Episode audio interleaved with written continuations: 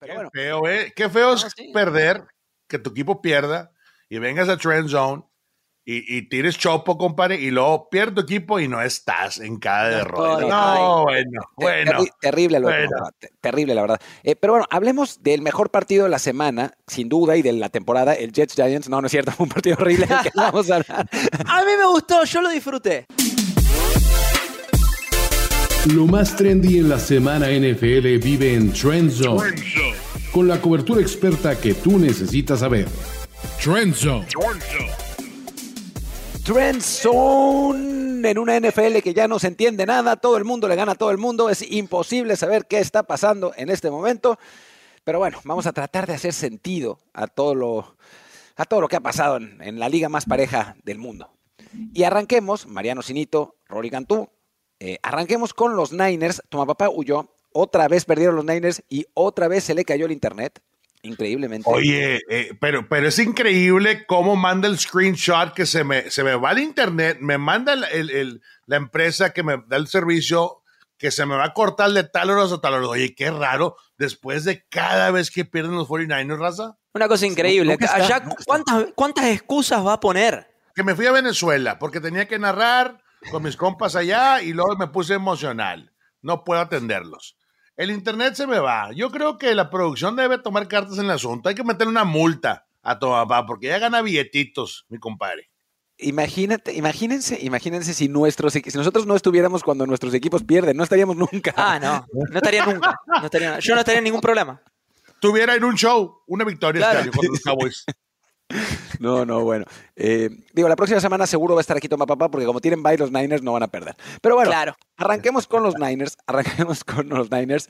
Y bueno, me tocó, me tocó a mí narrar ese, ese partido, el partido de Niners contra, contra Bengals, un muy buen partido, la verdad. Eh, y con una extraordinaria eh, actuación de los Bengals. Espectacular, de Joe Burrow, que está completamente recuperado, Jamar Chase absolutamente imparable, hasta Mixon le corrió a los Niners, que es algo complicado de hacer. Hablaremos en algún momento en el futuro de los Bengals, porque creo que van a estar aquí para quedarse y van a estar otra vez en playoffs y van a ser otra vez candidatos porque están realmente muy bien. Pero el tema, obviamente, son los San Francisco 49ers. ¿Qué está pasando con ese equipo? ¿Qué está pasando con esa defensa? Que, pues, se desploma realmente. Ayer simplemente no pudieron parar a Cincinnati. El resultado que a final de cuentas eh, gana, gana Cincinnati con bastante claridad, pudo haber sido incluso más amplio. Eh, Irv Smith suelta un, balón cuando estaba prácticamente a punto de cruzar la línea de gol, falla también un, gol de campo Cincinnati. En realidad, ese partido podía haber, haberse definido desde la primera mitad.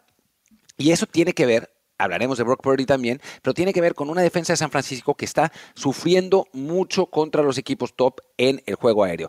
Puede cerrar los partidos por tierra, en este caso no fue así porque tuvieron que eh, dedicar recursos a tratar de defender el juego aéreo. Entonces Mixon les corrió, pero al aire les está costando porque además tener una, una secundaria cuyo corner principal es Charverius Ward, pues te hace frágil, ¿no? O sea, no estamos hablando de un corner élite ni mucho menos, aunque a veces los, aficionados de, San Francisco les guste, les guste pensar que sí. Me parece que ese es un problema que ha tenido Niners desde la temporada pasada, que lo tiene ahora y que le complica sin duda alguna los partidos contra equipos de este calibre o equipos que, tienen un muy buen juego aéreo, también como sucedió con los, con los Vikings, ¿no? Eso por un lado. Y por otro lado, pues también vale la pena hablar de lo que está sucediendo con Brock Purdy, ¿no? O sea, Brock Purdy, que es un coreback muy inteligente, que es un coreback eh, que tiene esas intangibles que son muy altas, le está empezando a costar trabajo la adversidad. Y es algo a lo que normalmente un quarterback joven se enfrenta. Lo que pasa es que con este esquema de Shanahan, que es tan bueno y con todo el talento con el que estaba eh, rodeado, pues a Purdy no lo habíamos visto en situaciones difíciles, ¿no? Eh, la única situación complicada fue la de la lesión contra Filadelfia en la final de conferencia. Y bueno, pues es una lesión. No, no, no, no, no es que estuviera jugando. Ahora que los partidos se le están complicando, pues creo que a Purdy se le está viendo también un poco la novatez y la juventud. Yo no creo que sea algo para estar realmente preocupados, pero es un jugador joven. Y, eso pues lo estamos viendo por más bueno que sea, Mariano, no sé tú cómo lo ves. Sí, coincido en el análisis a grandes rasgos. Eh, lo que sí quiero señalar es que este equipo de los 49ers tiene que aprender que cuando precisa ganar un partido este conjunto y le exige a su eslabón más débil, sea en la ofensiva o en la defensiva, que tenga la preponderancia y que haga las jugadas grandes para ganar el partido, va a ser muy difícil. Tiene que volver a sus fuerzas los 49ers. Vamos a ponerlo de esta manera. Si los Niners necesitan ganar un partido defensivamente hablando, frenando el juego aéreo del rival, va a estar muy difícil la cuestión. Por eso, si te corren en primera y segunda oportunidad y te corren bien, cuando se supone que tu fuerte es de, detener la corrida rival, vas a dejar expuesto a tu eslabón más débil en defensa, que es la secundaria. Ahora en la ofensiva, Christian McCaffrey, 17 partidos consecutivos anotando, un fenómeno, todo lo que ustedes quieran. Ahora, si ofensivamente hablando, tenés que ir a buscar el partido con el brazo de Brock Purdy, que es tu eslabón, nos guste decirlo o no, es el eslabón más débil en la ofensiva de los Niners, ¿sí? Porque Brock Purdy no es, no es un jugador de talento de Divo Samuel o de Christian McCaffrey o de George Kittle, ni siquiera de la línea ofensiva. Eh, ese es el nombre, a ver, de skill players es el eslabón más débil. Si necesitan de, ese eslabón más débil para ir a ganar el encuentro, se les va a complicar. Y es ahí donde los equipos con mote de candidato tienen que hacerse fuertes, tienen que poder sobrepasar este tipo de obstáculos. Los Niners parecían que se iban a comer el mundo al inicio de la temporada. La defensa tenía una identidad y esa identidad se ha perdido. Entonces, creo que antes de desesperarse, lo que tiene que hacer Shanahan en este momento es decir, bueno, vamos a hacer una cosa, vamos a ver lo que funcionó y lo que no funcionó. En vez de escautear al rival en esta semana de descanso, hagamos una semana de self-scouting. Veamos nuestro tape, veamos nuestros errores y veamos dónde estamos perdiendo la batalla física, porque contra los Browns sucedió y ahora contra los Niners les volvió a suceder, perdón, y contra los Bengals les volvió a suceder. Entonces, si un equipo que es físicamente imponente como lo solían ser los Niners, ahora está perdiendo la batalla física justamente, es algo para, para encender algunas alarmas. No hay que desesperarse, pero hay que empezar a mirar de reojo este equipo de San Francisco. Y eso me lleva a una pregunta que quiero hacer a Rolly, porque vimos en otro partido un equipo que tiene récord ganador, que muchos decían que es el candidato y definitivamente es el candidato para quedarse con su división, y que superó a una defensa, como decíamos antes de los Niners, muy física y muy fuerte, y le ganó la batalla física. ¿Qué pensamos de estos Jacksonville Jaguars con récord de 6 y 2, comandados por Trevor Lawrence, que dio un salto exponencial para mí en su juego, y eso hace que esta ofensiva funcione de otra manera, dio un salto exponencial? ¿Y qué pensamos de este conjunto de los Jaguars que le tocó bailar con la más fea, porque esta defensa de los Steelers es realmente muy difícil, aún con la lesión de Minka Fitzpatrick, que es una defensa muy pero muy dura, que si bien perdió a Kenny Pickett, y también eso es otra pregunta, Rolly, ¿qué va a suceder de los Steelers sin Kenny Pickett y con Mitch Trubisky a la cabeza? Eh, supieron sacar adelante un partido crucial para mantener eh, el liderazgo en el sur de la conferencia americana. ¿Qué creemos hoy de los Jacksonville Jaguars? ¿Creemos que es un equipo para competir en profundidad? Claro, Mariano. Y hay veces, compadre, que tienes que bailar con la más fea para ver dónde estás parado en la, en la pista de baile. Esa es la realidad de las cosas. Y yo estoy viendo un equipo de Jacksonville Jaguars mover la bola con una fluidez increíble. Primero y diez, moviendo las cadenas. Travis Etienne está haciendo un gran trabajo. Este corredor que fue compadre este, de Trevor Lawrence en el college realmente se ha traspasado al campo estamos viendo un, un este ETN correr la bola de manera increíble entre los tackles también. En el juego aéreo corto, pase pantalla, una productividad de tres recepciones con 70 yardas. O sea, esto mata a cualquier defensiva rival cuando tienes el big chunk, el big play que, que realmente este, lo haces constantemente. Estamos viendo una línea ofensiva sólida. Es el quinto juego consecutivo ganando este, los Jacksonville Jaguars se la creen ellos en el edificio y es todo lo que quiere Doug Peterson. ¿Sabes qué? Vamos a trabajar, vamos a, tratar de mover este, bien nuestro roster y es exactamente lo que estamos viendo por el lado de, de los Jacksonville Jaguars. Ahora, hay un Josh Allen en esta defensiva que no lanza pases. Es el Josh Allen que nadie le presta atención, Martín de Palacio. Nadie lo quiere en la NFL. Y tiene nueve capturas en lo que va de la campaña. Estamos viendo que la defensiva hace su chamba en tercera oportunidad, le entrega otra vez este, el, balón a Trevor Lawrence y conjunto eh, ETN, Evan Ingram, Calvin Ridley, que ya rescató su carrera otra vez con los Jags. E, estos Jacksonville Jaguars fueron, fueron a la casa de los Steelers y sacaron una victoria durísima, durísima. A pesar de esa lesión que menciona Mariano de, este, de Kenny, creo que al final del día estamos viendo que la división la americana, donde pertenece el equipo de Jacksonville Jaguars, los Jacksonville Jaguars Raza Trenzon es el equipo más completo que existe dentro de esa división. No hay otro. Al final del día, esta defensiva roba balones, se relaja un poco cuando va por delante en el marcador y eso es lo que quieres. Quieres ver un equipo que juegue completo. Y Jacksonville Jaguars fue este, a la casa de los tiros y es exactamente lo que hizo. Antes de, antes de pasar al, siguiente partido, que eh, también eh, quiero escuchar lo que, lo que dice Rolly al respecto, hablar un poquito de los Steelers, que digo, yo no voy a decir que es una bendición disfrazada la lesión de Kenny Pickett, pero creo que por el tipo de brazo de, de Mitch Trubisky y por el hecho de que pueda tomar más riesgos quizás que Kenny Pickett, puede ser que a final de cuentas esta ofensiva sea más explosiva. Va a perder muchos más balones, ¿no? Porque con Mitch Trubisky tiene siempre ese, peligro, ¿no?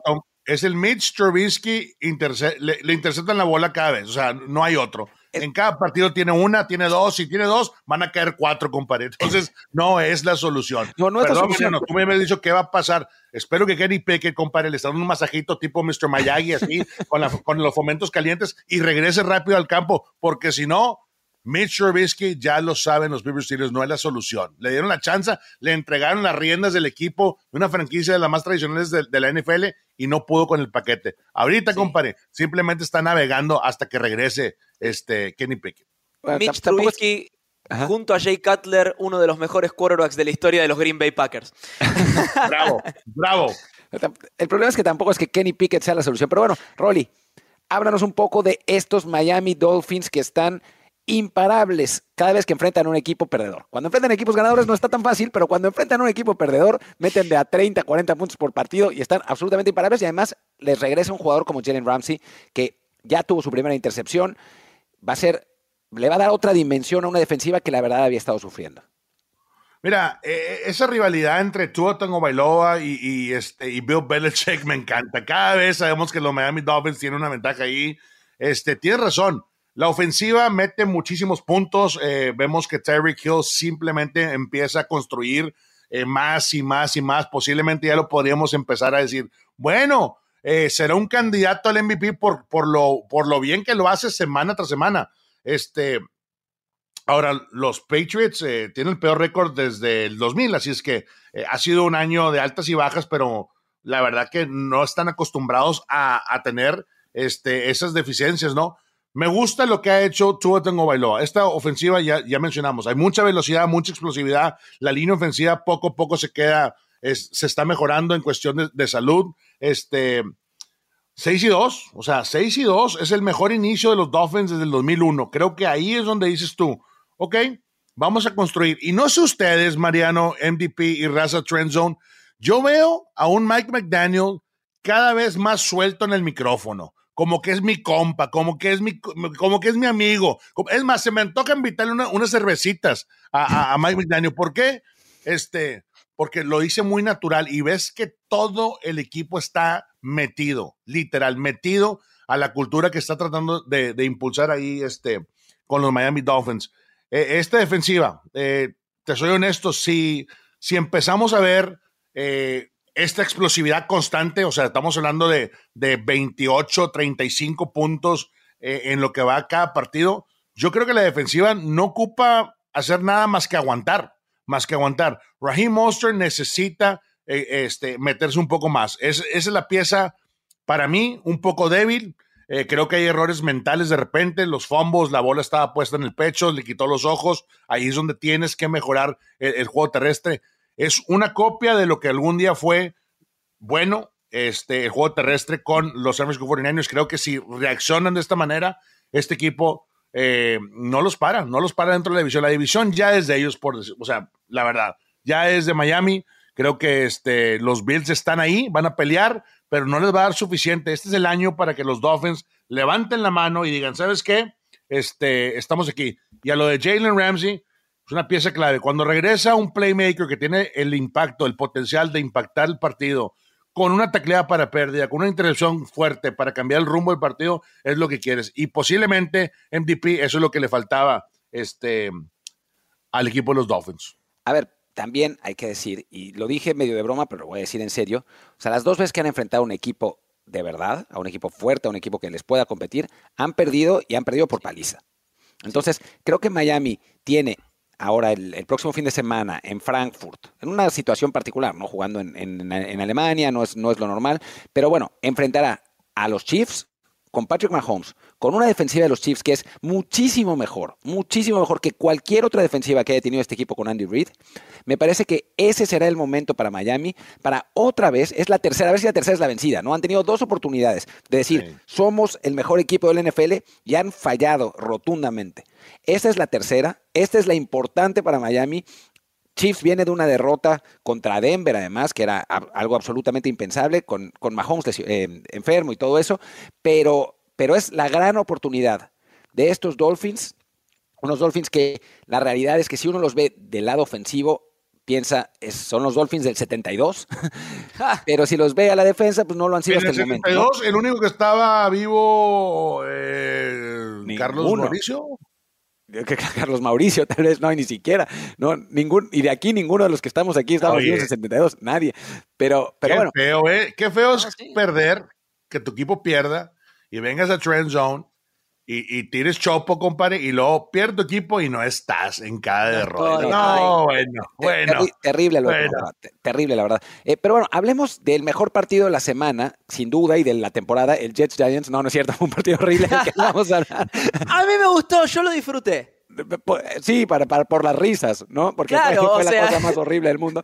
Pero hablemos rápidamente y muy rápidamente de eh, los posibles trades, más bien de los no posibles trades que va a haber en esta en este cierre de, la, ventana de, traspasos, porque todo parece indicar, según las últimas informaciones, que nadie va a hacer nada excesivamente relevante. Ni los Vikings van a buscar un coreback, ni los Titans van a soltar a Derrick Henry, ni, ni a DeAndre Hopkins, ni... Eh, ya no me acuerdo qué otro equipo estaba, estaba buscando a, algún jugador, pero de acuerdo con las informaciones que salen de Rappaport y Schefter y todo eso, va a ser, a final de cuentas, algo muy tranquilo y creo que en buena medida porque salvo un par de excepciones que lamentablemente tenemos aquí en los, en los Cardinals y en los Packers, no, casi todos los equipos todavía están en contención. Está muy, muy apretada la liga, Mariano. Estamos con un montón de equipos entre 5-2 y 3-4 y pues nadie siente que está todavía completamente fuera y entonces no van a soltar a sus mejores jugadores.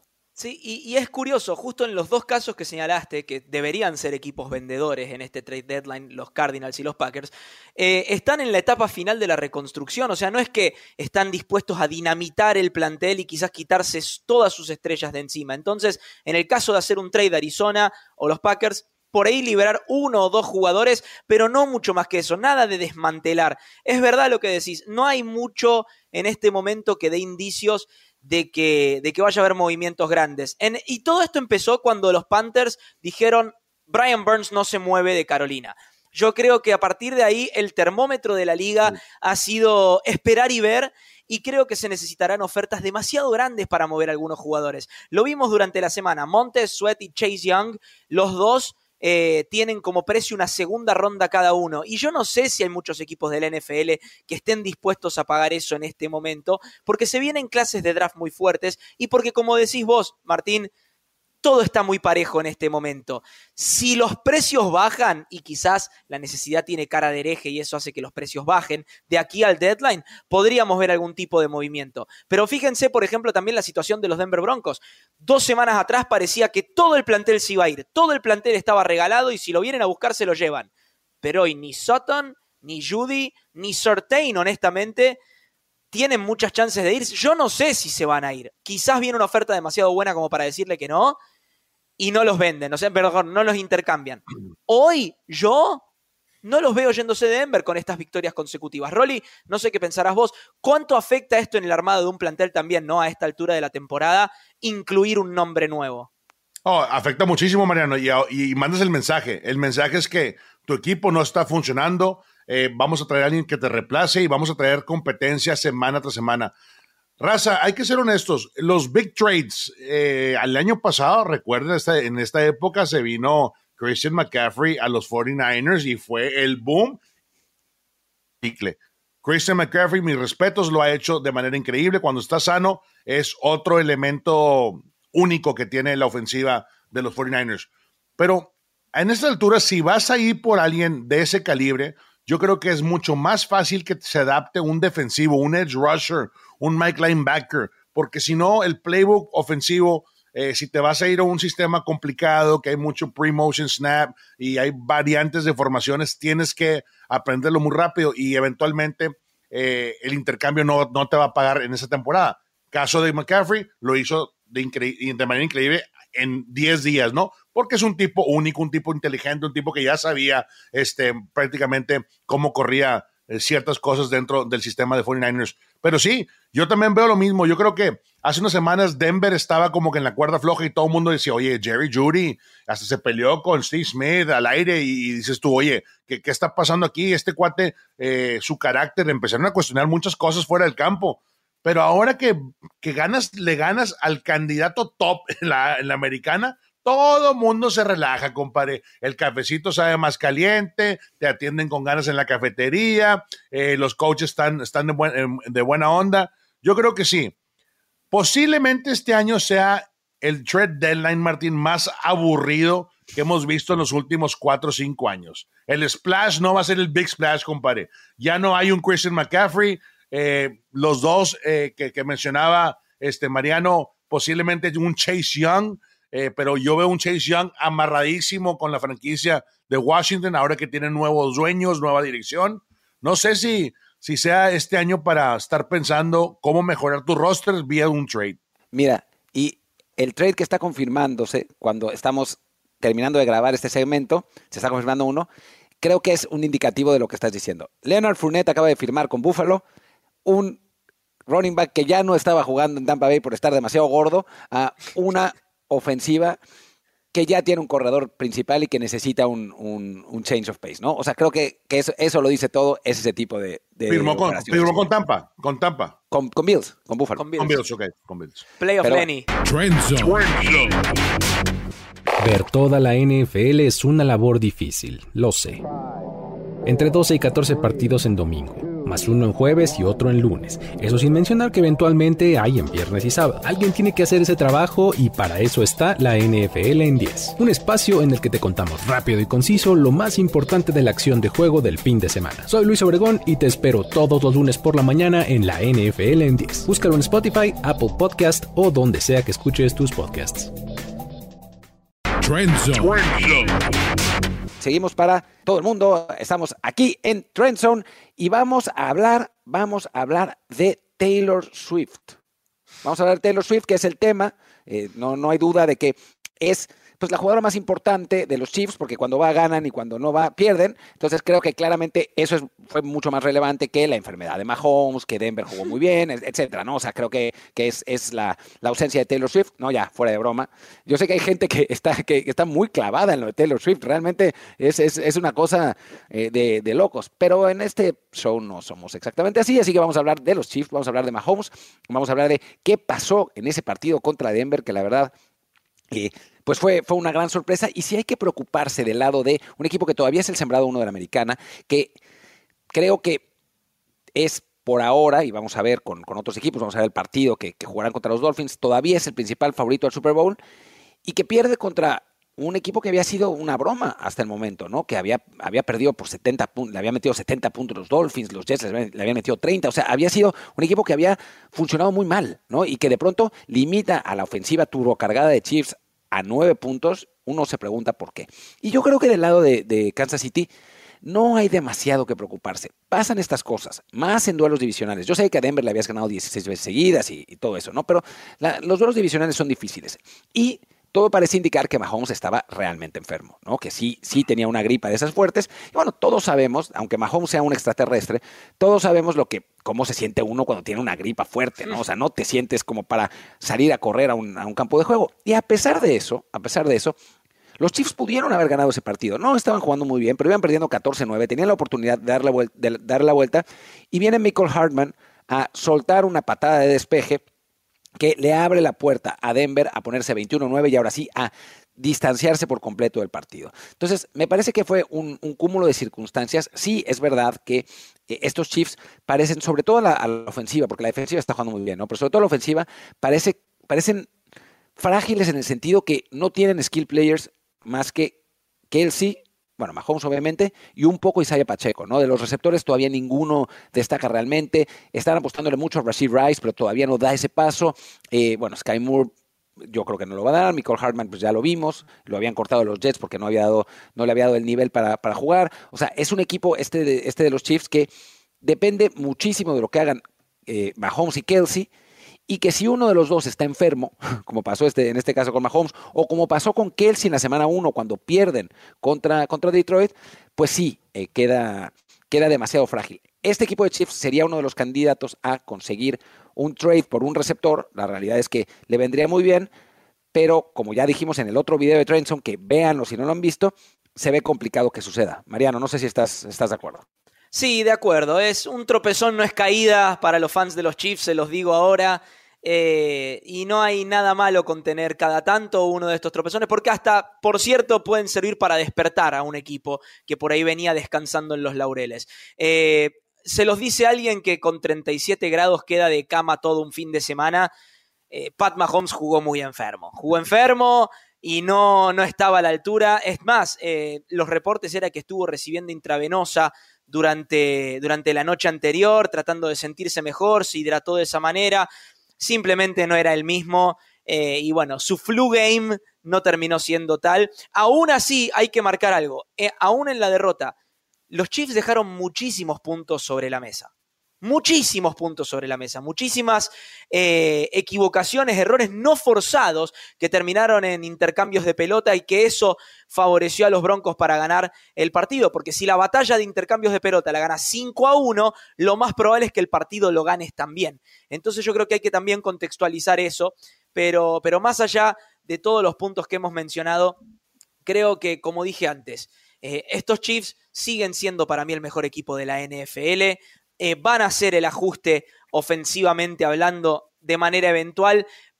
La materia de conseguir más o menos skill players dependerá también muchísimo de cómo esté Mahomes el resto de la temporada. Y esto lo digo porque es alguien que eleva el talento alrededor suyo, Patrick Mahomes. Y si eh, en el pasado logró ganar un Super Bowl con un elenco muy similar a este, puede hacerlo de nuevo. No estamos diciendo que no, no, que es una sentencia al futuro de los Chiefs, el plantel que tienen actualmente. Sí lo favorecería ir a buscar a un playmaker en la posición de ala abierta, pero más allá de eso, eh, creo que esto fue un traspié contextualizado por una enfermedad del mejor jugador del planeta, ¿sí? la gripe de, de Pat Mahomes, un game plan defensivo que no funcionó también gracias a los intercambios que le dejaron buenas posiciones de campo a, los Broncos y la cantidad de puntos que se dejaron por errores no forzados arriba de la mesa. Estos Chiefs van a estar bien y para mí ya de por sí son uno de los equipos, sino el equipo más regular de la liga. Van a terminar ganando su división con relativa tranquilidad. Ahora, un equipo, Rolly, que no está en esa condición de regularidad, que no. está en la condición de asegurar que va a ganar su división, pero que sí viene de una victoria fuerte, son los Dallas Cowboys de Mike McCarthy y Dakota Rain Prescott. La pregunta es, ¿por qué le cuesta tanto conseguir regularidad a estos Dallas Cowboys? ¿Por qué es que una semana se ven como los devoradores de planetas que pueden ser ofensivamente y a la semana entrante Pat, eh, Dak Prescott revierte a su peor versión? Eh, y no importa cuál sea el rival de turno, hay veces que pueden jugar contra el peor rival de todos de manera muy mala. Lo vimos contra los, contra los Cardinals, que está bien, no son el peor equipo de la NFL, pero son un mal equipo, no son un buen equipo. Y los hemos visto también contra equipos fuertes estar a la altura de las circunstancias. Lindo test el que se viene contra los, contra los Eagles dentro de poquito, pero ahora te pregunto, Rolly, ¿por qué le cuesta tanto encontrar regularidad al equipo de McCarthy y de la estrella solitaria? Y si necesitan estar adelante en el marcador, para tener éxito? ¿Sí o sí? Gran pregunta, Marino. Adelante el marcador a fuerzas. O sea, así es los de los Cowboys. Si están detrás, Dak Prescott se empieza a virolear, los ojos empiezan a abrirse un poco más y vemos este, las tomas cerradas y no funciona Dak Prescott con esa presión encima de venir atrás y cerrar los partidos de manera este, eh, normal, ¿no? Ahora, los Cowboys han dominado completamente eh, el escenario estando en casa ya despierta esa conexión de, Prescott con City Lamb, los big plays están ahí, están 3 y 0 en casa, 2 y 2 en el camino, este, y están promediando, Mariano, 15.5 más puntos estando en casa. Es decir, se sienten a gusto, eh, la, rutina no se cambia. Los, los Dallas Cowboys son como ese bebé que se va a portar bien siempre y cuando le cambies el pañal y le tengas el biberón ahí. Pero si le quitas el biberón y el pañal, olvídate, compadre. Es un huerco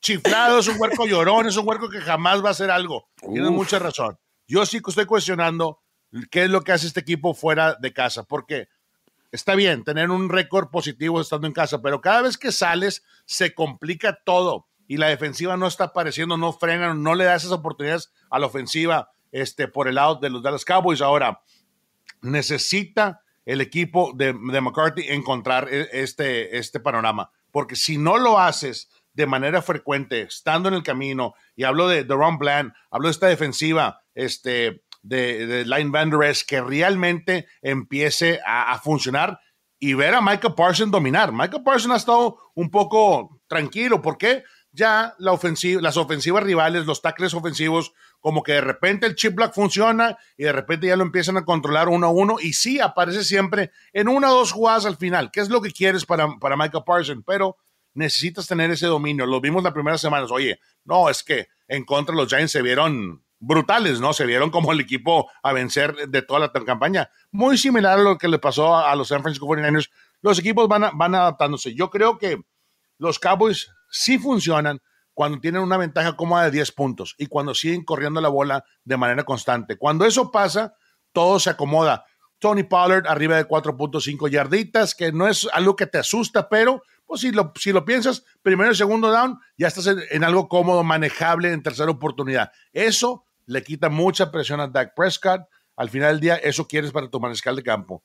Y mucha gente, oye, si Dak Prescott va a ser el futuro del equipo, sí lo es, ya le pagaron. Dak Prescott simplemente ocupa ganar los partidos fuera de casa. Ahora, estos Cowboys, y, vaya que tenemos muchos aquí en Cowboys y leemos todos los comentarios, le mandamos un fuerte abrazo, pero yo te quiero preguntar de otro equipo, Mariano, que está dentro de la misma división, que tiene un récord brutal, un récord impresionante con Jalen Hurts. Los Eagles es el equipo con el mejor récord de la liga actualmente.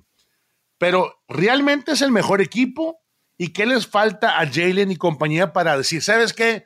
Quítense que ahí te voy, voy con todo y voy a aplastar a todo el mundo. ¿Qué les falta, Mariano? Uf, pregunta muy difícil de descifrar. ¿Sabes qué? Le voy a dar la derecha a Martín en esta, porque... Perdón, Martín, compadre. Sí. Me cambió Kerry el, el, playbook. Échale, Martín. A ver, yo creo que Ustedes vieron el hot route que metí, ¿no? El, el audible que sí, metí. Sí, sí, un, audio. muy bien, Mariano, muy bien. Porque, porque en el guion me tocaba a mí responder esa pregunta.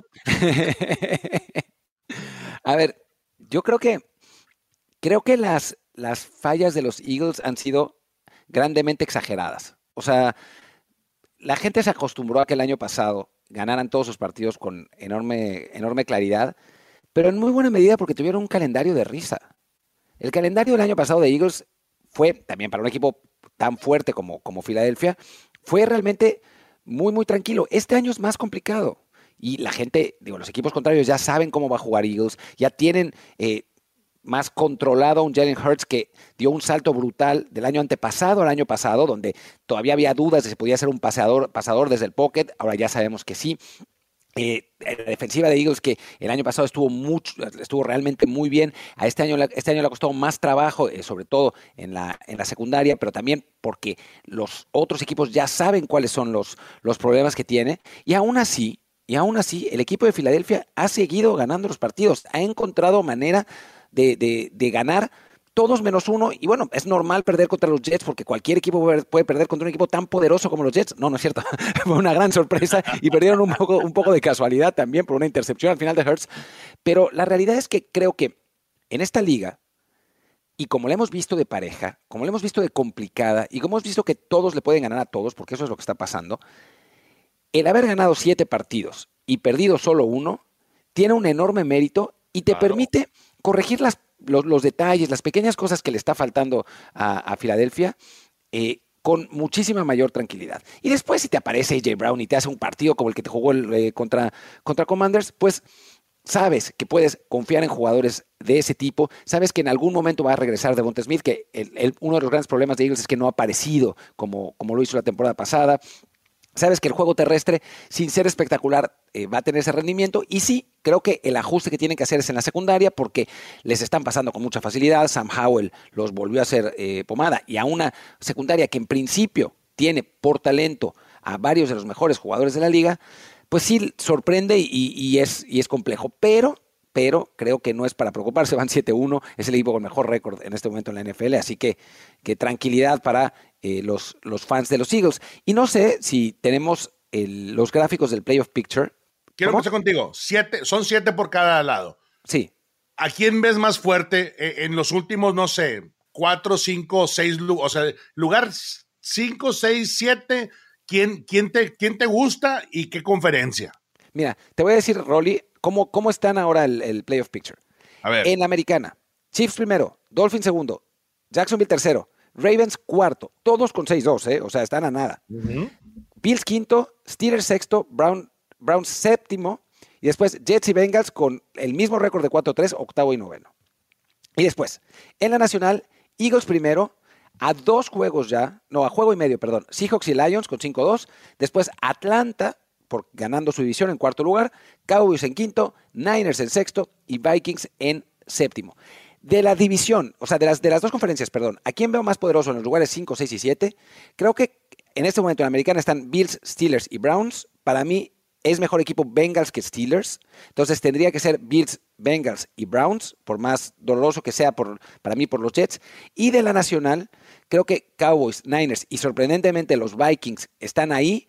Y creo que Cowboys y Niners están muy por encima de Vikings o de Saints y Bucks, que son los equipos que están abajo, ¿no? O sea, yo creo que si hay mucho más potencial en eh, la americana en cuanto a talento y en cuanto a nivel que en la parte baja de la nacional, en, ese último lugar que, pues sí, quizás sean los Vikings, quizás sean los Saints, quizás sean los Bucks, quizás sea Washington que todavía se puede meter, los Rams. O sea, eso me parece que, está por ahí.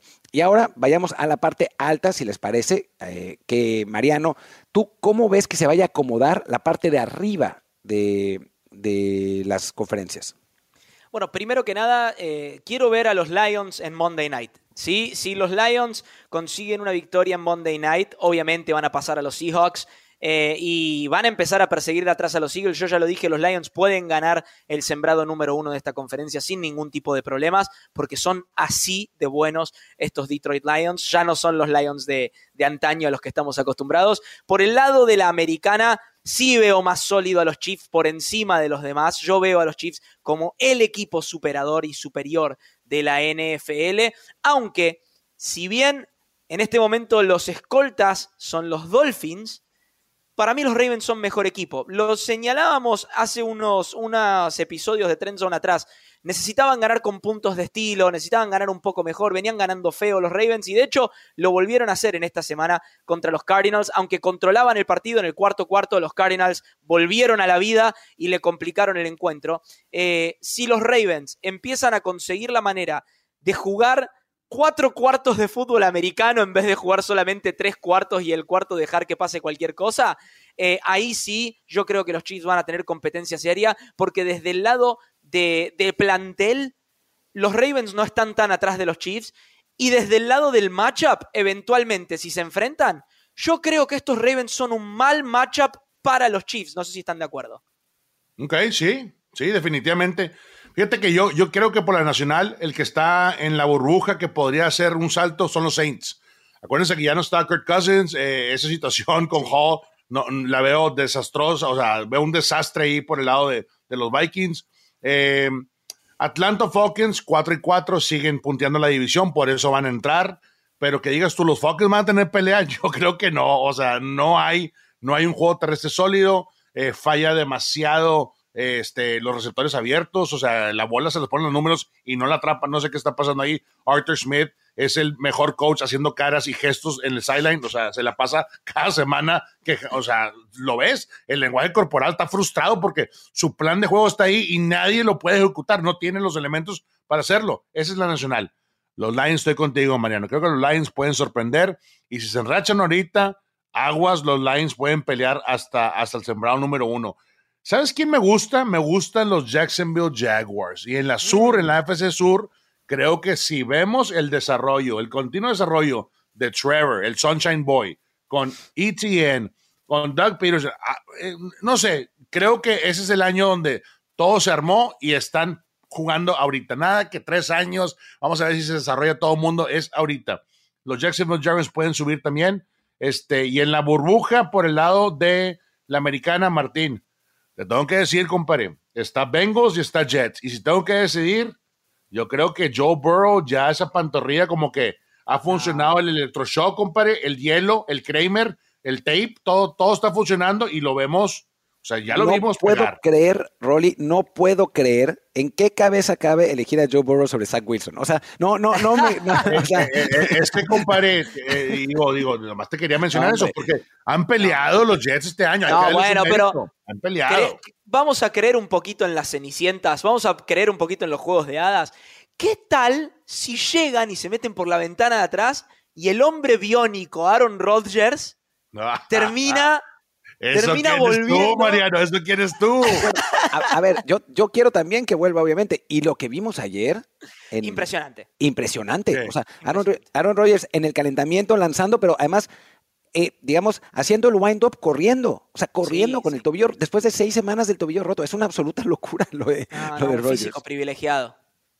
Pero bueno, y a los 38, 39 años. Es, es, realmente increíble. Pero bueno, pues vamos a ver, vamos a seguir analizando este playoff, picture de tanto en tanto. Vamos a hablar de todos los otros equipos pronto. Pero bueno, es momento de irse. Ahí está, Rogers, mira nada más. Ahí está Rogers. Es que es una locura. Casi dos meses. Casi dos meses, eh, eh, ¿no? Oye, eh, esto para Kirk Cousins es, una inspiración, compadre. Oye, si Rogers puede, yo también puedo regresar. O sea, es increíble cómo la tecnología, la ciencia, el staff médico lo está guiando ¿Te imaginas, Rory? Kirk Cousins nunca pudo con Rodgers en, en, la cancha y que ahora lo intente y tampoco pueda superar la recuperación. Déjenme decirles algo. Hey, yo ya lo he visto a esto con Rodgers en el pasado y esto sí es fuera de chiste. Es un competidor que le gusta volver al final de las temporadas con lesiones que lo dejarían afuera. Lo hizo en 2013 con la clavícula izquierda rota, lo hizo en 2016-17, si no me equivoco, con la otra clavícula rota y lo hizo también con la rodilla sin prácticamente meniscos durante toda una temporada. Cuidado porque en serio va a querer volver. No, a ver, si está saliendo a calentar así, enfrente de todo el mundo, sabiendo que lo están grabando, es absolutamente a, propósito, ¿no? O sea, es, para que para, decir, miren, aquí estoy, yo quiero volver y a ver si. y, sirve, sirve, Martín. O sea, lo que dice Mariano, se mete por la puerta atrás. Igual Zach Wilson tiene una rachita de cuatro jueguitos donde, donde corrige errores pequeños y, y compare la defensiva monstruosa, hace la chamba. Y ahora sí tenemos de regreso en, dos en un mes y medio a Rodgers. Puede ser. A ver, los Jets llevan tres ganados seguidos. Juegan contra Chargers y contra Raiders, partidos que podrían ganar. Sí. Y si ganan esos dos, entonces ahí están. O sea, van a estar en la pelea hasta el final, ¿no? O sea, seguramente no llegarán, pero en la pelea ahí van a estar. En fin, muchas gracias a todos por acompañarnos. Gracias, Mariano. Gracias, Rolly.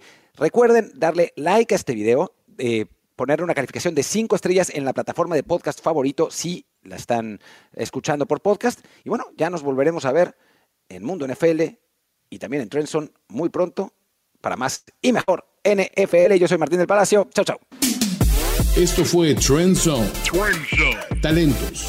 Martín del, Palacio, Carlos Mauricio, Ramírez, Rolando, Cantú, y Mariano Sinito. Producción, Kerin Ruiz. Productor asociado, Alejandro Cabrera. Cabrera. Productores ejecutivos, Gerardo Chapa, y Luis Obregón. Voz en off y diseño de audio. Antonio Semper. Un podcast de primero y diez para NFL.